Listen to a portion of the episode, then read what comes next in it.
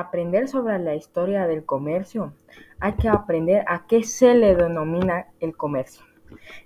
Se denomina comercio a aquel negocio que se hace al vender, comprar o intercambiar géneros o productos para obtener beneficios.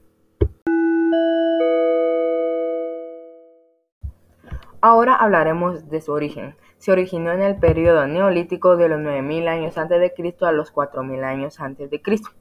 El origen del comercio se remonta al descubrimiento de la agricultura, inicialmente agricultura de subsistencia y posteriormente, debido a los avances tecnológicos, a una agricultura excedentaria.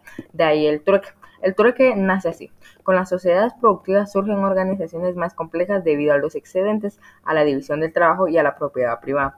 El trueque permite a las antiguas civilizaciones empezar a comerciar a través del intercambio de unas mercancías por otras de igual valor.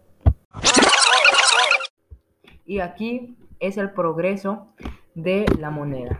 Con la introducción de la moneda, el sistema bancario se inició, primero en Italia y después se generalizó a Europa. El dinero, que en un principio fue el sistema de cambio, después se volvió en un sistema de acumulación de riqueza que originó a la clase rica y a la clase pobre.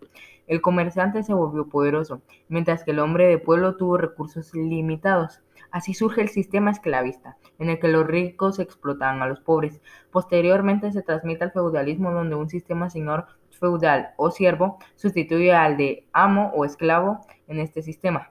El dueño de la tierra era poseedor de todos sus recursos, incluyendo a los hombres que estuvieran dentro de su territorio. Después, con el surgimiento de las ciudades, nace el capitalismo, bajo la premisa de Adam Smith de la primera empresa, y los reajustes hechos por mano invisible ante el sistema de explotación de los burgueses hacia los propietarios. Marx sugiere un nuevo sistema, el comunista, donde los propietarios serían los gobernantes y cada quien ganaría lo que le corresponde a su esfuerzo y necesidad.